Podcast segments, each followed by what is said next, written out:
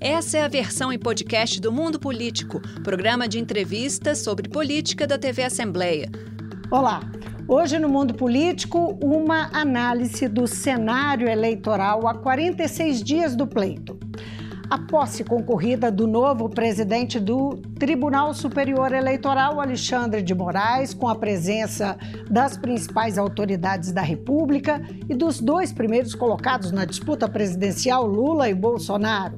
Os movimentos e discursos dos candidatos após o início formal das campanhas. E o que dizem as novas pesquisas eleitorais. Eu vou conversar com o Lucas Rezende, professor do Departamento de Ciência Política da UFMG. E aí, Lucas, muito obrigada por atender o Mundo Político.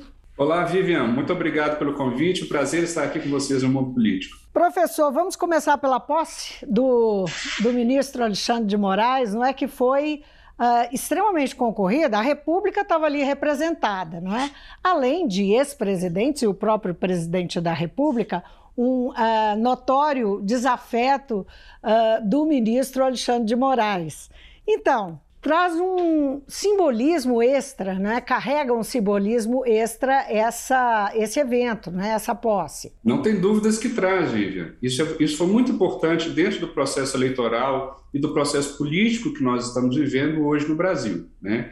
Em um momento em que as instituições estão bastante fragilizadas, é significativo e é importante ver o presidente da República, que tanto desafia, tanto desacredita as instituições da República, representado dentro da posse daquele que será o responsável por julgar o processo das eleições de 2022. Então, é, sem dúvida nenhuma, um ponto favorável para as instituições e para a manutenção da democracia no Brasil.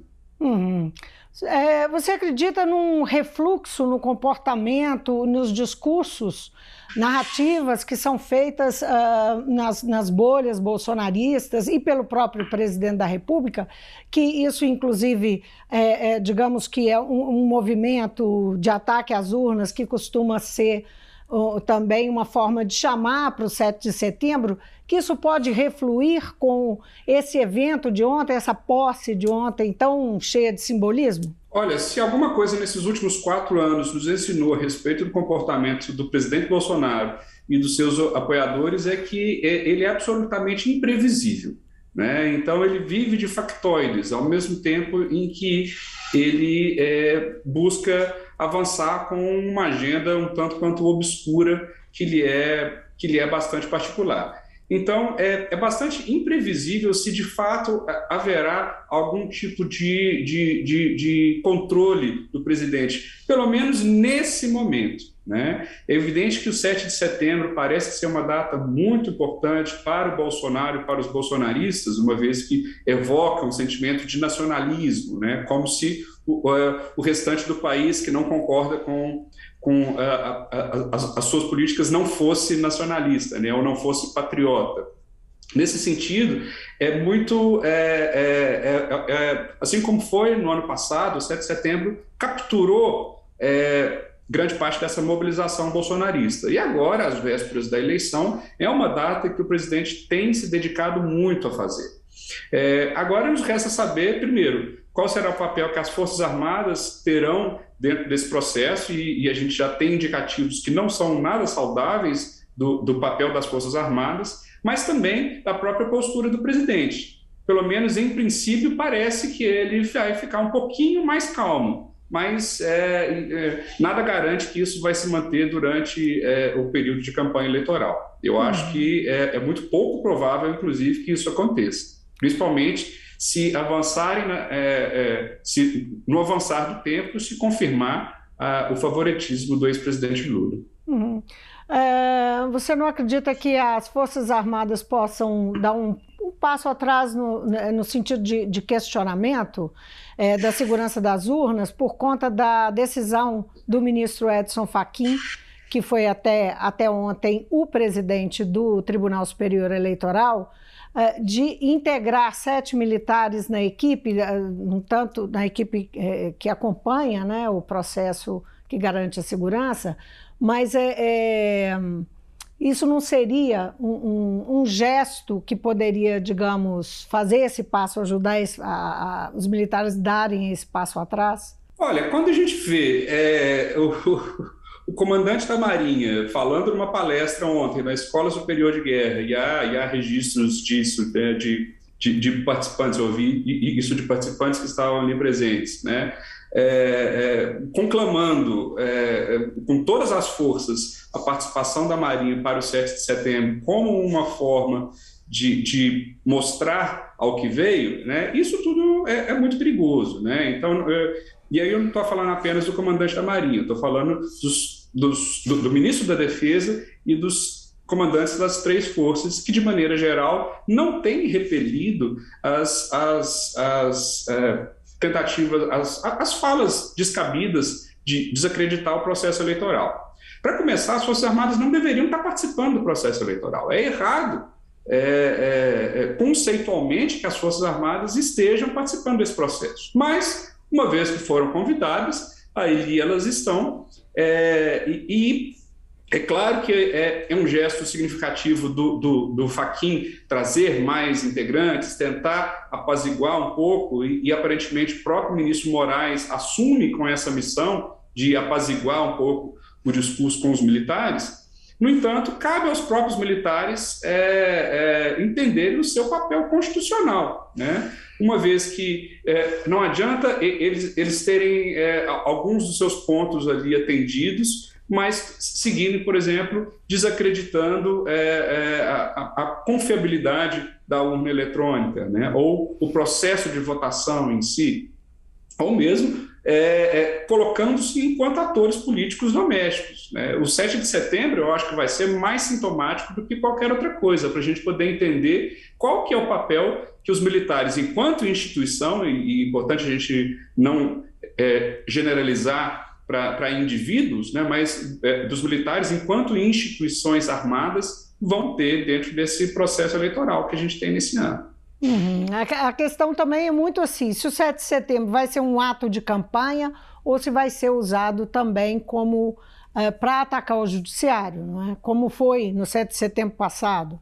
Essa é uma questão também que se coloca, porque parece que ato de campanha será. Né? Exato, não. O ato de campanha, isso aí já, já é reconhecido, inclusive, pelo próprio Lula e o Partido dos Trabalhadores, né? Que, que, que chamou a sua base e falou: olha, não vamos antagonizar com, com o Bolsonaro nesse momento, né? Deixa ele, ele conduzir os seus atos ali para que não haja é, um, um, embate direto e que isso não seja usado hum. é, né, pelo próprio presidente como uma, uma forma de, de tentar falar: ah, olha, olha né, o 7 de setembro está é, tá sendo é, é, os comunistas, né, os apoiadores do Lula, os comunistas, né, estão sendo contra é, um, um, um, episódio, né, uma celebração que seria nacional. Né? Na verdade, é impossível a gente dissociar é, o militarismo e a celebração do 7 de setembro desse ano da campanha eleitoral. Isso aí já está é, é, é, uma narrativa que o presidente Bolsonaro pegou para si e é muito forte dentro dos seus apoiadores. Então, hum. essa, essa dissociação é muito difícil. 7 de setembro será um evento eleitoral. Agora, Lucas, caso é, Bolsonaro recue né, na, na, no sentido de não atacar o judiciário, não atacar o STF, o TSE, enfim, e, e as urnas e, e colocar em em questão a segurança das urnas, isso poderia ser, digamos, uma sinalização de que é, ele teme uma rejeição de, por, por arroubos autoritários, uma rejeição do eleitorado por arroubos autoritários, porque isso está sendo colocado em questão, que ele estaria é, temeroso quanto a isso, daí tem dado sinais de, de não não tem, enfim, subido o tom em relação a essa questão nos últimos tempos? Olha, essa jamais foi uma preocupação do Bolsonaro. Né? Então, eu acho isso, é, essa linha de pensamento bastante improvável, porque essa jamais foi uma preocupação dele. Né? Então, tanto que há, pouco tempo ele fez um gesto que foi um gesto é, extremo dentro das relações internacionais, que é chamar os embaixadores. Né? Quando há uma conclamação dessa maneira, né, é para se denunciar algo extremamente grave, né, algo extremamente concreto. Né? Isso tem um peso dentro da política internacional e também dentro da política doméstica no, no atual contexto, que é muito significativo. Né? Então, é, por que ele haveria de refrear nesse momento, sendo que as pesquisas né, é, já indicavam que grande parte da população simplesmente não está disposta a, a entrar nessa, nessa argumentação presidente Bolsonaro é, é, mais importante, e sempre foi, desde o início da campanha de, de 2018, né, ele, já, ele jamais deixou de sair de campanha. Né? É um presidente que, que, que viveu praticamente em, campanha política. É, pensar nas consequências é, é, institucionais jamais foi uma grande preocupação dele. É claro que agora o foco é nas urnas. Né?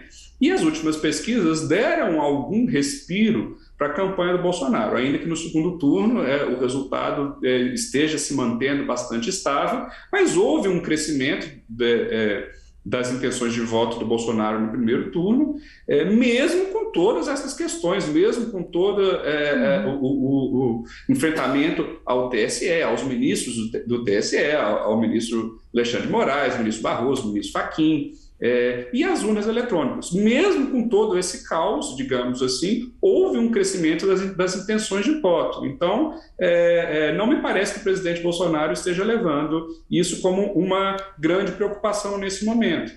Ao que me parece, é, é, ele vive de ondas, é uma característica do bolsonarismo que também é, é trazida do, do trampismo, né? Vão se soltando questões até que uma pega. Né? Uma vez que essa questão pega, ela vira aquela questão do momento. Né? Então, é, eu acho que o presidente Bolsonaro só vai abandonar essa questão quando ele trouxer alguma outra, é, é, algum outro factoide que vire o grande elemento de mobilização da sua base. Ao que tudo indica, esse novo factoide que está sendo gerado é, é aparentemente a associação do presidente Lula é, uma suposta, uma falsa associação do presidente Lula contra é, os, os, evangélicos. Né? Uhum, que é a história de que se Lula for eleito, vai fechar, vai fechar os igrejas, né, coisas, coisas que em, em 13 anos de governo do PT jamais se pensou, muito pelo contrário, houve uma associação muito forte, inclusive, com as lideranças políticas evangélicas é, durante os governos petistas.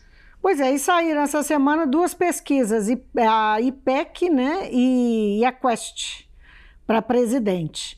Ambas mostram 12 pontos de vantagem de Lula sobre Bolsonaro. Quer dizer, é, mantém aí, mesmo que haja alguns movimentos, especialmente no segmento evangélico, que Bolsonaro teve um crescimento muito importante, Lula perdeu pontos, né? Exato. né? É, uhum. no, no geral, tem, tem se mantido aí um tem, tem uma certa estabilidade. Eu queria que você fizesse uma avaliação dessas pesquisas, isso à luz de uma, é, de uma questão evidente, que é o fato de o governo Bolsonaro é, ter destinado benefícios sociais, o aumento do Auxílio Brasil, né, de 400 para 600 reais até dezembro, é, o Vale Gás, o o, o, vale caminhoneiro, o, o vale taxista, taxista não é? O, o, controle do preço da gasolina, enfim, dos, dos combustíveis em geral, uh, numa tentativa de fazer uma redução aí do, do uh, da inflação que impacta sobre o bolso do trabalhador. É, como é que você vê a perspectiva dessa é, vantagem se manter ou não? Há muita discussão sobre isso, né? Deu tempo desses, é, desses benefícios fazerem diferença, não é? Já que tem aí oito dias, não é? Que, que, é, começaram a ser liberados. É dificilmente é, o, o impacto vai ser tão direto quanto gostaria que fosse o Bolsonaro, mas muito provavelmente impacto haverá. Né? Impacto haverá porque numa, numa população desassistida como a brasileira, em especial nos últimos três anos e meio, é, com todas as questões que vivemos, vivemos uma pandemia, vivemos uma crise econômica é, muito grande, é, é, dinheiro no bolso importa, evidentemente. Né?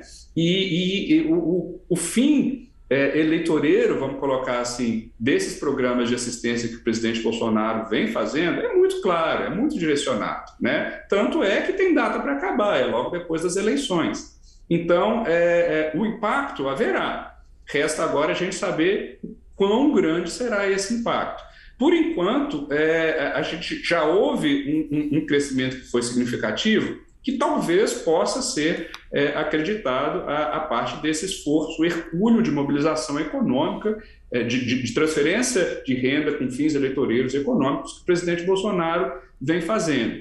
E, e, e aparentemente, Paulo Guedes já indicou que há novos é, esforços aí para poderem ser feitos até até a eleição. Então, mas ao mesmo tempo, a gente vê uma estabilidade muito grande, no, em especial no segundo turno, é, é, com relação a pesquisas que vêm sendo realizadas há, há, mais de um ano. Né? Então, há um crescimento é, é, é do presidente, ao mesmo tempo que ele, esse, esse crescimento, em parte, pode ser acreditado a uma perda que ele teve é, quando a gasolina estava muito alta, né, quando a inflação estava mais alta do que está, do que está hoje. Né, Para algumas categorias já se apresenta alguma, alguma deflação, né, não que isso tenha atingido a população é, é, mais vulnerável, aquela que é objeto principal dessas, é, é, é dessas políticas estão sendo colocadas pelo Bolsonaro. Então, assim, impacto haverá, mas há também, em longo prazo, quando a gente analisa, uma estabilidade muito grande das intenções de voto, é, principalmente no segundo turno. Então, assim, é, ainda não é possível a gente dizer que há, há, há conforto para o presidente Bolsonaro, mas, ao mesmo tempo, é um sinal de alerta para a campanha de Lula, uma vez que ele perdeu pontos em, em categorias que são categorias importantes né? Principalmente entre os evangélicos e o eleitorado feminino. Uhum. Quando você se remete às primeiras pesquisas, você está falando do início do ano passado. É? Isso. Essa leitura é. que se faz que há uma, uma, é, uma linha mais ou menos contínua, contínua dos, é, do desempenho de cada um.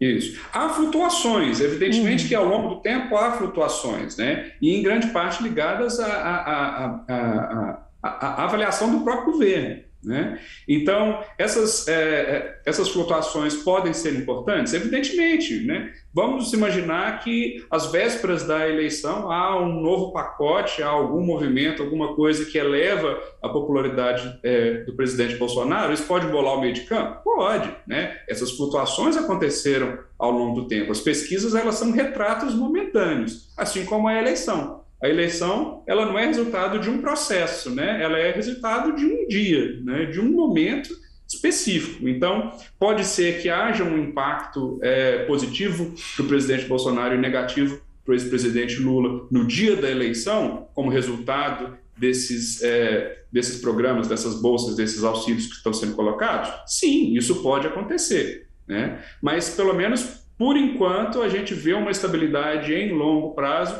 em especial no segundo turno, mesmo com todos esses auxílios que estão sendo lançados pelo presidente Bolsonaro. Voltando à questão dos evangélicos, como você é, próprio mencionou, e eu também falei disso, Bolsonaro cresceu muito entre eles, né?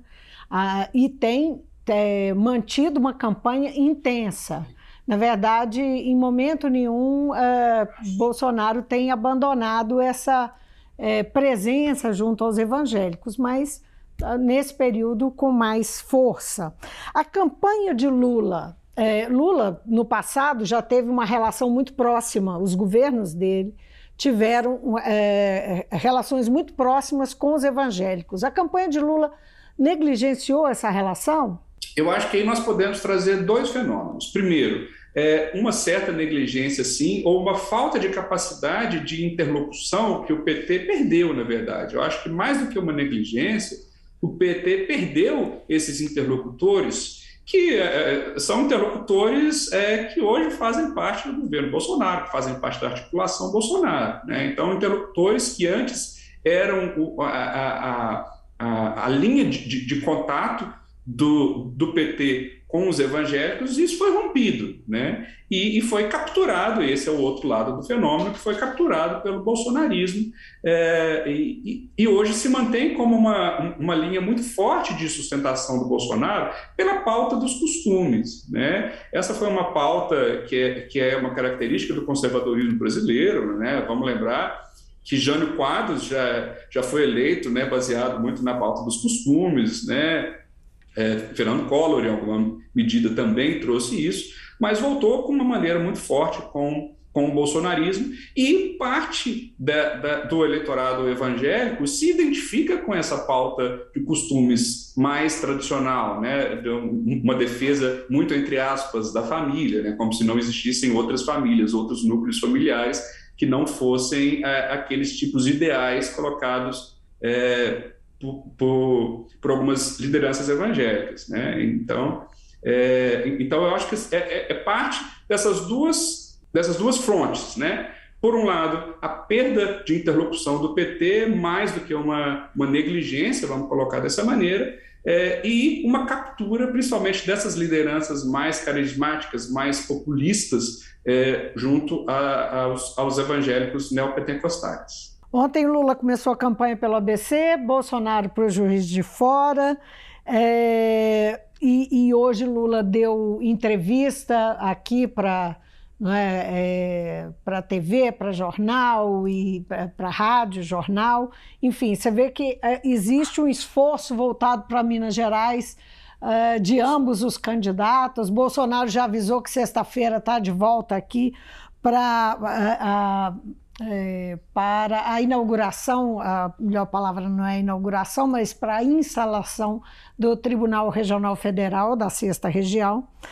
É, e, e, e, a gente tem visto aí Calil numa situação delicada. Hoje, Lula, tá, é, é, hoje Zema ganharia no primeiro turno, né? E Lula disse é, que vai ajudar Calil, Calil no interior. Como é que você vê a disputa presidencial no Estado, não é? essa movimentação dos dois candidatos, especialmente, e, é, em relação aos nomes colocados no Estado por governo, não é? e as chances, é, é, e o próprio fato de que Lula perdeu o terreno, muito terreno em Minas Gerais, nós vimos a Quest, que ele tinha 18 pontos até o mês passado, e agora tem nove de vantagem sobre Bolsonaro. Não tem dúvida que Minas Gerais, mais uma vez, vai ser é, um dos estados que vai decidir a eleição no pleito nacional, né? E o Calil, é, ele tem uma missão dupla, né? Além, claro, de, de, tentar ganhar o governo de Minas Gerais, de tentar se associar a, a, ao Lula e a puxar o Lula para cima. Então, se antes a ideia era que o Lula pudesse puxar o Calil, é, e, e, havia pesquisas há, há, alguns meses indicando que o apoio dos presidentes, é, dos, dos, dos, dois candidatos a presidente, né, seria determinante, né, enquanto o Lula puxava o Calil para cima, com, com possibilidade de, de, de vitória no segundo turno, em alguns cenários, é, o Bolsonaro puxava o Zema para baixo. Então, quer dizer que o Zema foi muito esperto em se dissociar do Bolsonaro. Ele não está fazendo uma, uma campanha como foi a, a, a campanha de 2018. Ele está tentando voar solo, fazer um voo solo, dissociando a sua imagem do Bolsonaro. É, e, e, ao mesmo tempo, o Calil não conseguiu juntar, não, não conseguiu é, associar a sua imagem à de Lula dessa maneira. Então, é, é, é um sinal muito preocupante para a campanha é, do ex-presidente Lula. É, foi uma perda muito significativa de, de, intenções de voto que houve em Minas Gerais, e, em larga medida, isso está associado à baixa mobilização, à baixa capacidade do Calil em, em, em conseguir é, decolar. Né? Então, o, o Calil não decolando, ele é ruim para o Lula. E, ao mesmo tempo, é ruim para o é, Calil que o Lula tenha uma perda significativa no Estado. Né? É o segundo maior colégio eleitoral do Brasil, Minas Gerais, e desde a redemocratização, quem ganhou em Minas Gerais para presidente ganhou a presidência da República. Então, nós temos que estar com olhos muito abertos para o nosso Estado. Uhum. Você chamou atenção aí para a decisão do Zema de não se uh, linkar a Bolsonaro na disputa. Aí eu chamo atenção para o fato de que Carlos Viana, que virou então oficialmente o candidato do, uh, de Jair Bolsonaro, tem 5% das intenções de voto e não uh, há sinais de que ele se movimenta, não é? Que ele consegue avançar. É isso. É, é acontece não apenas é, aqui em Minas Gerais, né? em outros estados também. A, a associação com o Bolsonaro tem, tem sido vista com muita ressalva. Né? Se em 2018 aquela onda bolsonarista foi capaz de eleger é, é, é, figuras que não participavam do jogo político, né, é, como, como foi o próprio caso do, do Zema, aqui em Minas Gerais, é, essa onda não se repete agora em, em 2022. E, e, o apoio do Bolsonaro é visto como tóxico por parte de, de muitos candidatos que, mesmo estando politicamente alinhados ao Bolsonaro, é, não tentam fazer aquela, aquela dobradinha, como foi com o, é, o Wilson Witzel, é, é, Witzel perdão, é, no Rio de Janeiro, e, e também com o Zema em 2018 aqui em Minas Gerais. Agora, isso não é uma aparente contradição? Se Bolsonaro avançou, tem um resultado é, notoriamente melhor em Minas Gerais, ele não consegue alavancar o candidato dele nem um pouco, porque por enquanto Carlos Viana não saiu do lugar. Não saiu do lugar, mas a, a, isso também pode ser é, é, associado, no caso de Minas Gerais, a uma solidez, a uma estabilidade nas avaliações do Zema, né? Então isso vem acontecendo já de muito tempo. É, o, o, Zema ele tem uma, uma, estabilidade muito grande que se mantém há, há, diversos meses na avaliação do seu governo. E isso é, é, é, é transposto naturalmente quando o governante busca uma reeleição. O Viana, ele é novidade no páreo, né? e o Zema não é. Então, aquele, aquele eleitor bolsonarista, né? ou, ou, que entrou na onda bolsonarista, perdão, não vamos generalizar, porque há muitas pessoas que agora estão revendo seus votos, né? E, e, não necessariamente aqueles que votaram no Bolsonaro em 2018 são bolsonaristas. Né? Então, aqueles eleitores que, voltar, que votaram no Bolsonaro em 2018 e votaram no Zema junto, uhum. hoje talvez tenham uma estabilidade maior com o Zema do que com o Bolsonaro. Então, o Bolsonaro pode ganhar com a associação com o Zema, mas não necessariamente o Zema ganhar com a associação do Bolsonaro. E, e a gente vê que diminuiu consideravelmente essa capacidade do Bolsonaro de projetar novos nomes. Né? Vemos o próprio Tarcísio em São Paulo também, que está com uma, uma uhum. dificuldade de, de, de, de, de se firmar é, no segundo lugar. Então, e o que esperar da propaganda? Só para a gente fechar a nossa conversa, propaganda vem aí, dia 26, começa a propaganda de rádio e TV. Né? A internet está a mil por hora mas há, é, há, uma expectativa de que o rádio e a TV terão um lugar diferente, talvez mais próximo do que foi no passado, do que tiveram em 2018. Como é que você acha que, que vai ser o papel dessa é, campanha formal de rádio e TV, né? E, é, e, e, até em relação também ao papel da internet. Olha, tendo já passado aquele, aquele grande boom que foi uh, o uso das redes sociais, é, na campanha de 2018, né? isso se repetiu em alguma medida, mas em menor grau já na campanha de 2020. É, a gente pode perceber agora que talvez haja um, um retorno da população, ou de pelo menos parte da, da população, de voltar a se informar em, em, mídias um pouco mais tradicionais, até mesmo porque tem havido um controle maior sobre as chamadas fake news. Né? É o próprio esforço do, do, do, do ministro Alexandre de Moraes, que tomou posse agora, é, é, enquanto ministro do Supremo Tribunal Federal e também agora é, no, no TSE, é de controle das fake news, ou seja, isso limita bastante a capacidade de propagação é, de, de, de autopropagação, vamos colocar assim, de, de, de questões colocadas individualmente pelos candidatos. Então, é, dificilmente o Bolsonaro conseguiria repetir agora, em 2022, aquele movimento de, de, de mensagens apócrifas ou mensagens que eram lançadas e rapidamente espalhadas pelo WhatsApp. Então, nesse sentido, é de se esperar que sim, as campanhas de rádio e televisão tenham maior impacto do que tiveram é, em 2018. Mas, ao mesmo tempo, é, as redes sociais é, vieram de, de uma maneira muito forte. A pulverização do acesso à informação hoje é muito maior e dificilmente as campanhas vão ter aquele resultado, por exemplo, que talvez o PT e a campanha do, presidente, do, do ex-presidente Lula esteja esperando uhum. é, do que já teve no passado. Aquela, aquela grande capacidade, aquele grande diferencial de se atingir todo o país via é, redes é, de rádio e de televisão não existe mais e não mais vai voltar. Uma aposta final aqui, rápida, porque nosso tempo acabou. O que, que deve dominar os discursos no início dessa propaganda de rádio e TV? Bem, é, pelo lado do presidente Bolsonaro, a pauta de costumes, né? É, é, é, o que ele já vem indicando com essa questão do, do, do avanço junto aos evangélicos. Né? Então, a pauta de costumes e, o, o, próprio papel que a, que a Michelle Bolsonaro vem tendo na campanha nos últimos dias uhum. indica também que ele vai entrar muito nessa, nessa pauta, digamos, de família. Né?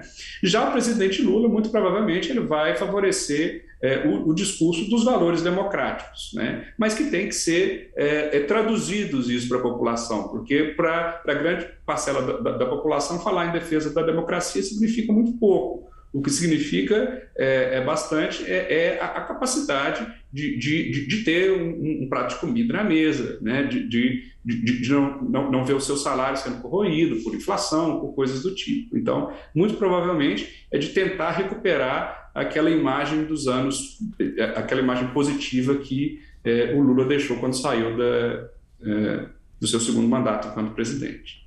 Lucas, muitíssimo obrigada pela sua participação no mundo político. Muito obrigado pelo convite, Vivian. É um prazer participar aqui com vocês. Eu conversei com o professor Lucas Rezende, do Departamento de Ciência Política da UFMG. Fez uma leitura da cena eleitoral neste início formal das campanhas e dia seguinte à posse do novo presidente do Tribunal Superior Eleitoral, ministro Alexandre de Moraes. Obrigada pela sua companhia. Até amanhã. O Mundo Político é uma realização da TV Assembleia de Minas Gerais. Nesta edição, a apresentação foi de Vivian Menezes, a produção de Marco Antônio Soalheiro, a edição de áudio foi de Leandro César e a direção de Roberta Vieira. Você pode seguir o Mundo Político nos principais tocadores de podcast. Assim você não perde nenhuma edição do programa. Para assistir a esta entrevista e a outros conteúdos da TV Assembleia, acesse a lmg.gov.br/tv.